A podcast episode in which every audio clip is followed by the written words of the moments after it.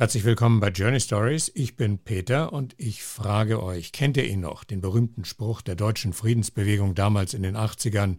Stell dir vor, es ist Krieg und keiner geht hin. Seit der russischen Invasion vor knapp einem Jahr ist Krieg in der Ukraine und Zehntausende haben bisher auf beiden Seiten ihr Leben gelassen und viele weitere werden es noch tun. Aber es gibt welche, die tatsächlich nicht hingehen wollen und auch das sind gar nicht so wenige. Über diese Soldaten die den Dienst an der Waffe verweigern, wissen wir so gut wie nichts. Welches Risiko gehen sie ein? Wie und wohin fliehen sie und was passiert dann mit ihnen? Vor kurzem haben das Friedensbüro Salzburg und die Plattform für Menschenrechte Salzburg in einem Online-Informationsgespräch zur Aufklärung beigetragen. Hier sind die Antworten. Journey Stories Geschichten von Flucht und Migration. Um es gleich mal vorwegzunehmen, Hunderttausende Soldaten und, wenn auch deutlich weniger Soldatinnen, sind im Krieg im Einsatz. Doch die Anzahl jener, die sich diesem Einsatz entziehen wollen, ist erstaunlich hoch. Hans-Peter Grass ist Geschäftsführer des Friedensbüros Salzburg. Als eine der vielen Folgeerscheinungen haben nach Schätzungen mehr als 200.000 Menschen in Russland, in Belarus und in der Ukraine bereits den Kriegsdienst verweigert oder sind desertiert und das aus ganz unterschiedlichen Motiven heraus und mit ganz unterschiedlichen Konsequenzen. Aus diesem Grund haben verschiedene europäische Friedensinitiativen die sogenannte Object War Campaign gegründet mit dem Ziel, diese Menschen zu unterstützen, zu beraten und die politischen Verantwortlichen auf nationaler und auch auf europäischer Ebene aufzufordern, ihnen Schutz zu gewähren. Und noch was soll hier vorweggenommen werden, das wird Georg Wimmer von der Plattform für Menschenrechte gleich erläutern. Kriegsdienstverweigerung ist ein Menschenrecht. Wirklich? Kriegsdienstverweigerung ist ein Menschenrecht, obwohl es so nicht in der ursprünglichen Charta steht. Es steht aber sehr wohl in der Europäischen Menschenrechtskonvention Artikel 9, der das Recht auf Gedanken, Gewissens und Religionsfreiheit festschreibt. Und der Europäische Gerichtshof für Menschenrechte hat sich in einem Spruch aus dem Jahr 2011 auch genau auf diesen Artikel bezogen und festgestellt, dass Kriegsdienstverweigerung ein Menschenrecht ist. Polina Pirch ist gebürtige Russin und Flüchtlingshelferin und sie betreut seit Ausbruch des Krieges Menschen sowohl aus Russland als auch aus der Ukraine und Weißrussland. Ich wohne seit sieben Jahren in Österreich und ich habe Familie und sehr viele Freunde in Russland. Als der Krieg angefangen hat, habe ich der Ukraine geholfen, das Land zu verlassen und äh, habe äh, sehr viel Unterkünfte und humanitäre Hilfe koordiniert und jetzt, äh, nachdem im September Teilmobilmachung erklärt wurde, habe ich das Gleiche für meine eigenen Leute machen müssen. Und jetzt flüchten sehr viele Freunde und äh, meine Verwandte aus Russland, beziehungsweise sie verstecken sich in Russland. Und ich habe leider nicht so viele aktuelle Informationen, weil von außen gesehen es ist schwer einzuschätzen, wie schlimm das wirklich ist. Aber ich mm, monitore die ganze Zeit die Telegram-Kanäle wo berichtet wird, dass Leute verhaftet werden am Arbeitsplatz, dass sie kriegen sie Einberufungsbefehle, zum Beispiel wenn sie Reisepass beantragen in Moskau, in St. Petersburg oder äh, also dass da willkürliche Sachen passieren. Und äh, ich, ich habe selber Angst, nach Russland zu fahren, weil ich weiß nicht, wie, wie genau sie schauen, was die Menschen posten im Internet, was sie machen. Äh, ich weiß genau, dass es gibt äh, Extremistenlisten in Russland, wo Leute verfolgt werden aufgrund von verschiedensten Sachen. Und wie kommen jetzt alle, die den Dienst an der Waffe verweigern, egal ob an der russischen oder der ukrainischen, überhaupt in Länder wie Deutschland oder Österreich? Die meisten haben noch Schengen-Visum oder es läuft demnächst ab. Viele wollen in Österreich studieren oder haben Ehepartner oder wollen in österreichischen Krankenhäusern behandelt werden oder sonstige irgendwelche triffige Gründe, warum Österreich. Aber sonst, äh, also meine Freunde, die einfach ausgereist sind über Finnland mit Fahrrädern äh, über Fähre nach Deutschland gekommen sind und dann nach Österreich mich besucht haben, weil sie haben keine andere Wahl quasi. Also sie benutzen alle Schengen-Visum. Ich habe keine einzige Beispiel, wo es mit Asylverfahren war. Die meisten, die verweigern wollen, die reisen Richtung Asien aus, Richtung äh, Kasachstan, Kirgistan, Armenien, Georgien, Türkei, äh, die Länder, wo ohne Visum oder ohne Reisepass sogar äh, einreisen können. Und in Österreich gibt es halt sehr viele Menschen, die Gründe haben, warum warum sie genau nach Österreich müssen oder nach Deutschland, Jobangebote, Studiumangebote und so weiter.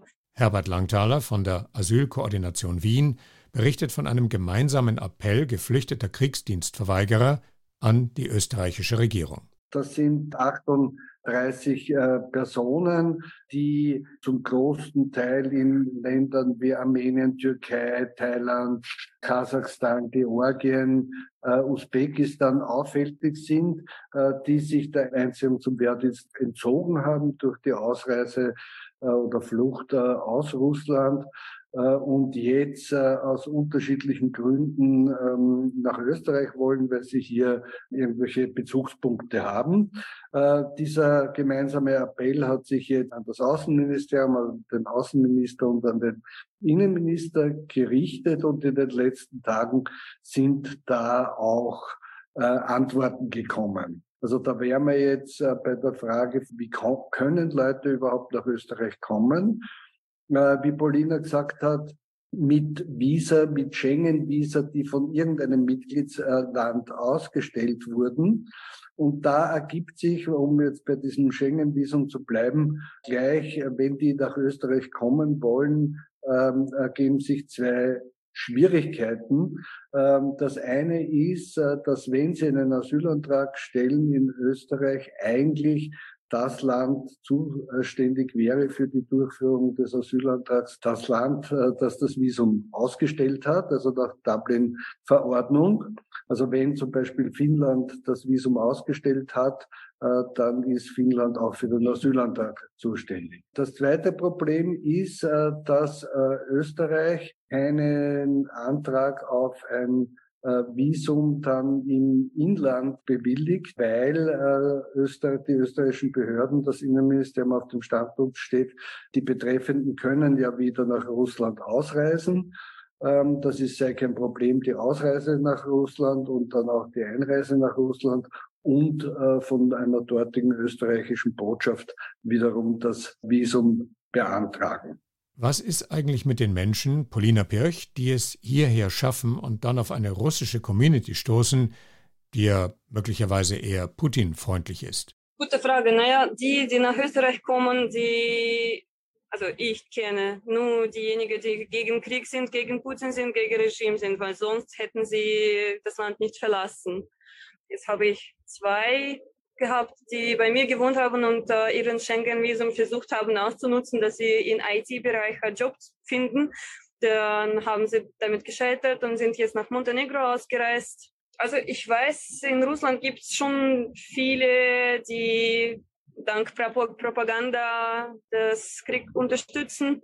Es gibt viele Mütter, die ihre Söhne ins Krieg schicken. Und was eine russische Community in Österreich kenne ich halt nicht wie das jetzt ist mit, mit Menschen, die hier schon seit langem wohnen und äh, was für politische Positionen sie besitzen. Leute, die auswandern, jetzt sind es mittlerweile 700.000 Menschen im 2022, also äh, russische Staatsbürger, die halt äh, für längere Reisen ausgereist sind. Meine Meinung ist, sie hätten das nicht gemacht, wenn sie für den Krieg wären oder für, für ein Regime. Bislang lag der Fokus auf jenen, die in Russland nicht an die Front wollen. Auf der anderen Seite, das ist ja so die allgemeine Vorstellung, leisten ausnahmslos alle Ukrainer heroischen Widerstand gegen die russischen Invasoren. Nur, das stimmt so nicht. Da gibt es natürlich Einzelfälle wie Väter von mehreren Kindern zum Beispiel, sie braucht ihre Familie, deswegen sind sie Verweigerer. Solche Geschichten kenne ich auf jeden Fall. Also von meiner ukrainischen Freundinnen. es gibt sonst äh, ein paar Menschen mit Behinderungen, die sowieso nicht kriegstauglich sind. Aber an sich, ich kenne keinen einzigen Mann, der es geschafft hat, die Grenze zu queren. Also auch wenn sie das wollen, äh, es ist fast unmöglich, das Land zu verlassen. Es gibt sehr viele Betrüger, die in, in der Ukraine Dienste anbieten, dass sie quasi fürs Geld die Grenzen queren und helfen. Rudi Friedrich vom Verein Connection in Offenbach der Verein leistet internationale Arbeit für Kriegsdienstverweigerer und Deserteure. Rudi Friedrich also hat sich die Statistiken genauer angeschaut und die Situation wehrdienstpflichtiger Männer zwischen 18 und 60 in Russland und in der Ukraine analysiert. Und danach schätzen wir, dass aus Russland mehr als 150.000 ähm, militärdienstpflichtige Männer gegangen sind, zumeist in Süden Russlands. Das hatte die Polina ja schon erwähnt. Nur ganz wenige haben es überhaupt nach Westeuropa geschafft. Im ersten Halbjahr gab es wahrscheinlich gerade mal etwas mehr als 1000 Anträge von dieser Gruppe von Männern, die in Westeuropa Asylanträge gestellt haben. Das dürfte inzwischen ein bisschen mehr sein, aber es ist im Vergleich zu den 150.000 wirklich nur ein Bruchteil. Aus Belarus ähm, sind wahrscheinlich mehr als 20.000 raus. Die sind vor allen Dingen in Georgien, zum Teil auch in Litauen.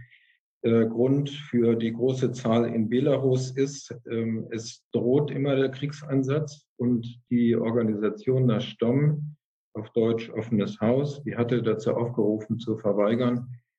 Und äh, dem sind relativ viele gefolgt und auch ins Ausland gegangen. Und äh, bezüglich der Ukraine ist unsere Schätzung, dass mehr als 145.000 sich abgesetzt hatten. Es sind also gar nicht so wenig und ich treffe auch immer wieder welche. Ähm, sie wollen nicht an die Öffentlichkeit gehen, deswegen ist das auch wenig bekannt.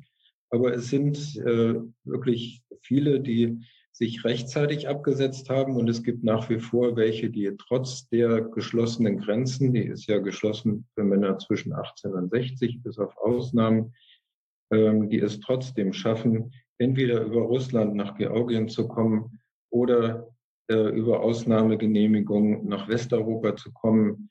In allen Fällen, muss ich sagen, ist es erstaunlich, wie viele es sind. Und es zeigt, dass es auch in der Ukraine, aber eben auch in Russland einen großen Widerstand gegen die Kriegsbeteiligung gibt. Um das Bild zu komplettieren, auf beiden Seiten der Front dienen auch einige tausend Frauen als Freiwillige.